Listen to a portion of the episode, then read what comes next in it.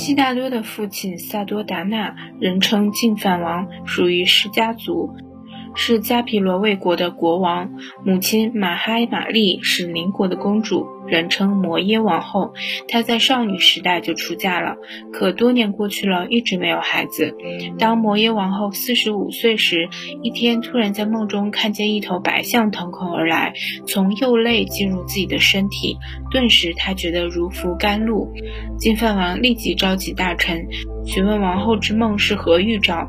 一名婆罗门占卜者回答说：“此梦甚佳，王后已怀孕，必生王子。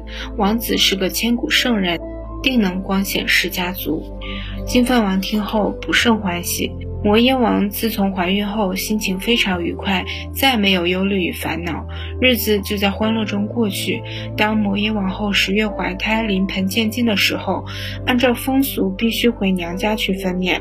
金饭王为王后准备了有两头大象在的轿子，派了许多宫女侍臣护送王后回娘家。摩耶王后回娘家的途中，经过迦毗罗卫城郊外的南皮尼花园时，下轿休息。当摩耶王后走到一棵茂盛的无忧树下，见这无忧树枝叶繁茂、柔软低垂，树上的花果芬芳可爱，便举手攀摘花果。此时，王子就生下来了。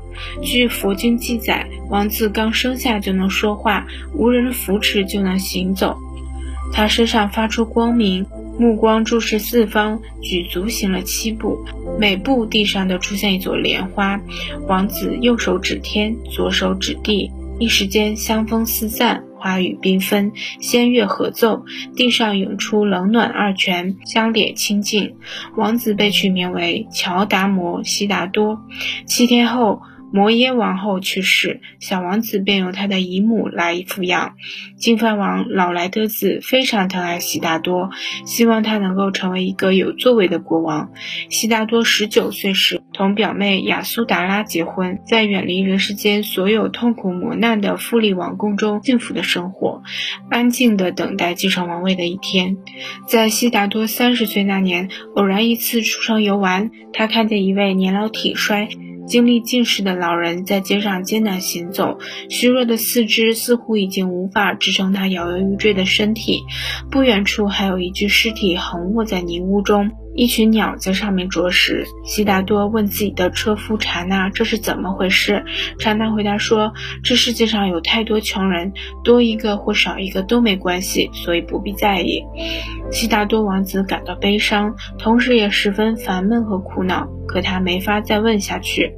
第二次离开王宫，悉达多看见了一个正受着恶疾折磨的人，于是又问查那：“为什么这个人会遭受如此的痛苦？”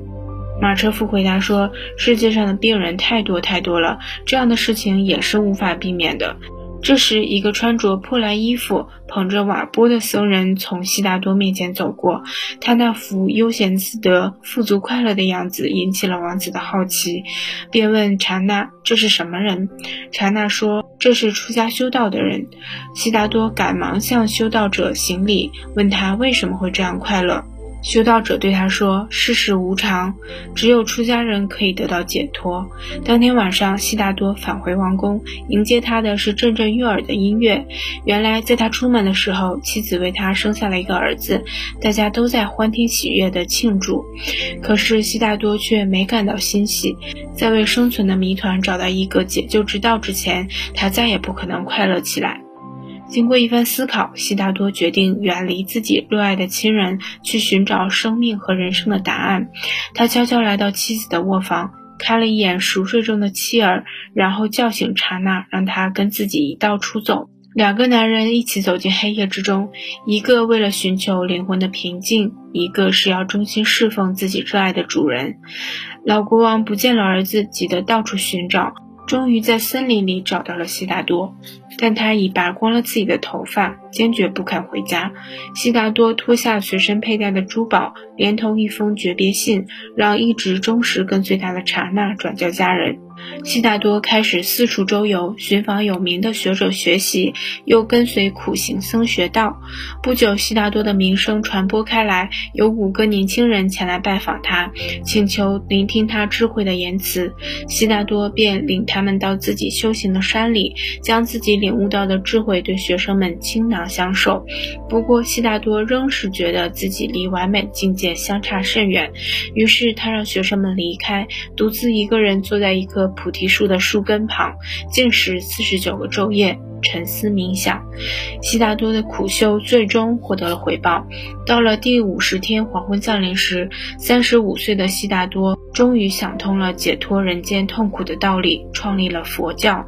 后来，悉达多就到各地去传教，被弟子们称为释迦牟尼佛，意思是释迦族的圣人和大彻大悟的人。释迦牟尼把佛教解释为四谛，谛的意思是真理。这四谛是苦谛、极地、灭地和道地。苦地是说人的一生到处都是苦，生老病死、喜怒哀乐其实都是苦。